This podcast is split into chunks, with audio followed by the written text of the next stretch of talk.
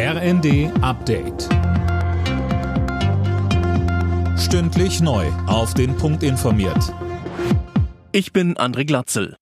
Russland verbietet ab Februar Ölexporte an Länder mit Ölpreisdeckel. Kreml-Chef Putin unterzeichnete ein entsprechendes Dekret. Betroffen sind davon EU- und G7-Staaten. Seit Anfang Dezember gilt der Preisdeckel von 60 Dollar auf russische Öltransporte über Seewege. Beim Thema Corona-Maßnahmen herrscht innerhalb der Ampelkoalition keine Einigkeit.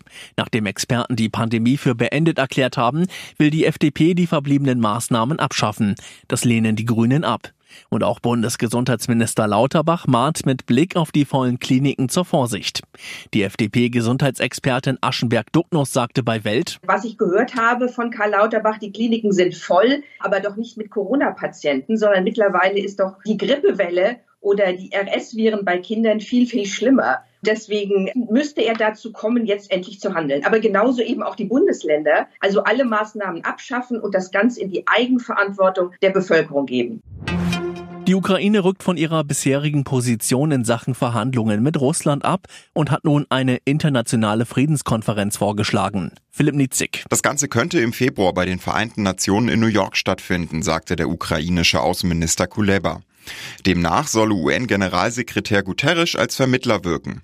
Jeder Krieg endet auf diplomatischem Weg, so Kuleba. Er knüpft den Vorschlag allerdings an eine Bedingung.